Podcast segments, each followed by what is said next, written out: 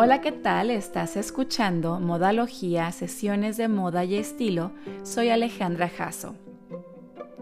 Desde su aparición, esta prenda no ha sido definida por un color específico. No tiene una silueta predeterminada y no pertenece a ningún estilo. Sin embargo, es considerada un básico en el guardarropa de todas las mujeres, porque lo que sí es, es versátil ya que podemos usarla tanto de día como de noche y nunca nos hará quedar mal. En esta sesión te voy a contar la historia del vestido de cóctel, la prenda que permitió a las mujeres disfrutar la fiesta con estilo y libertad. Comenzamos. Empecemos definiendo qué es un vestido de cóctel exactamente pues es un vestido corto que es adecuado para ocasiones semiformales. Y te preguntarás, ¿qué relación tiene con las bebidas preparadas? Pues todo comienza en el siglo XIX con la aparición de los cócteles en Estados Unidos. Estas bebidas coquetas y fiesteras se hicieron muy populares en Norteamérica y Europa, pero eran solo para los hombres.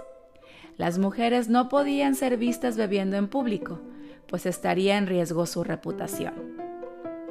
Para 1910 empezó a ser aceptable que las mujeres bebieran un coctelito o dos en las reuniones sociales. Y después de la Primera Guerra Mundial, la cultura de la coctelería despegó, volviéndose cada vez más popular.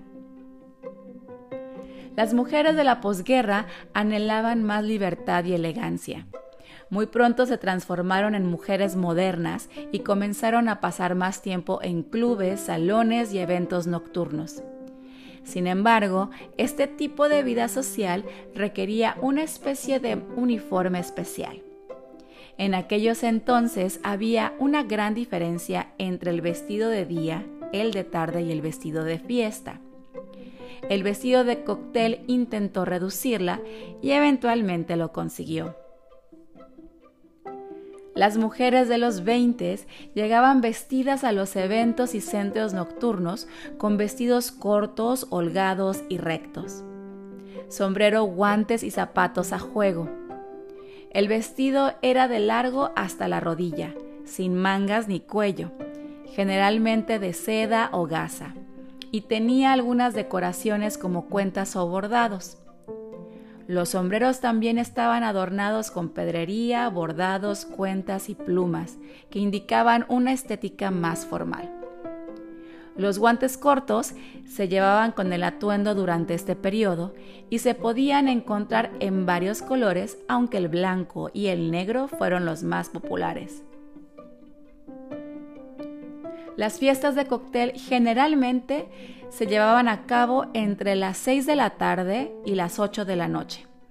Pero con los accesorios adecuados, el nuevo vestido podía ser apropiado para cualquier evento, desde una comida a las 3 de la tarde hasta una fiesta a altas horas de la noche.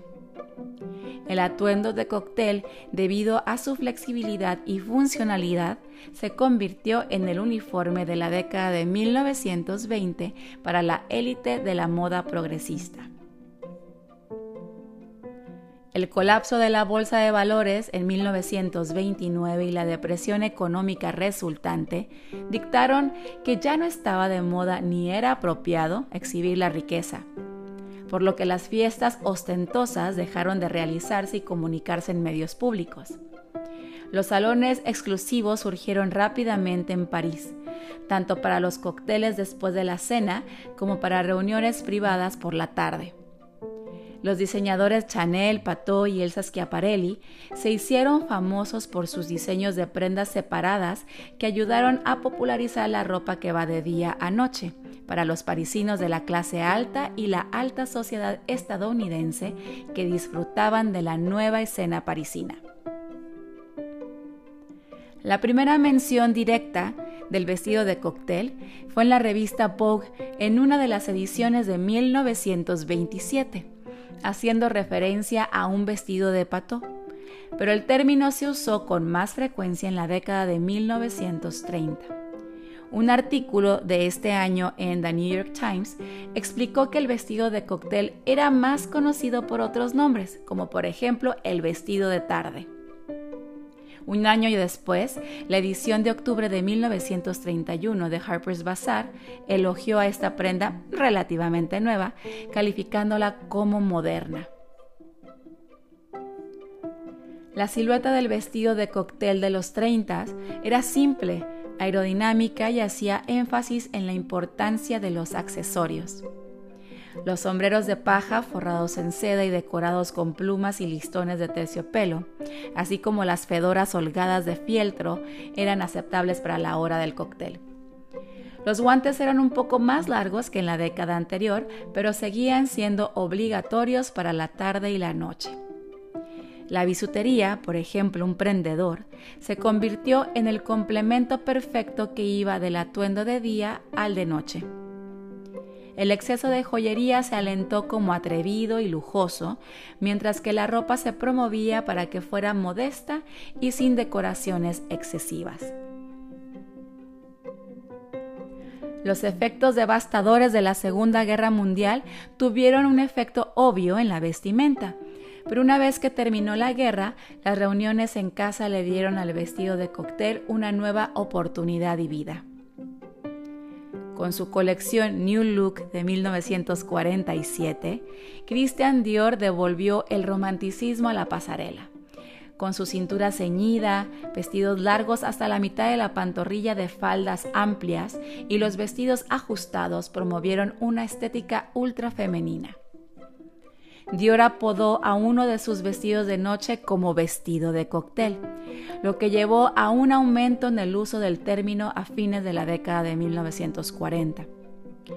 Esta terminología también fue una técnica de marketing muy astuta utilizada para atraer a los clientes estadounidenses amantes del alcohol que disfrutaban ser anfitriones y cuyas esposas buscaban vestirse a la moda durante las horas del cóctel y el evento. Las fiestas de cóctel elevaron su popularidad, tanto que la ropa para estos eventos se definió por estrictas reglas de etiqueta, como las invitadas debían usar guantes, mientras que la anfitriona tenía prohibido dicho accesorio. O las invitadas estaban obligadas a llegar vistiendo un sombrero con velo, que seguía siendo popular desde 1940, pero no podían utilizarlo en interiores. La década de 1950 puede considerarse como la era del vestido de cóctel. Los diseñadores franceses presentaban en sus colecciones vestidos específicos para estas ocasiones, en una amplia gama de colores y estilos.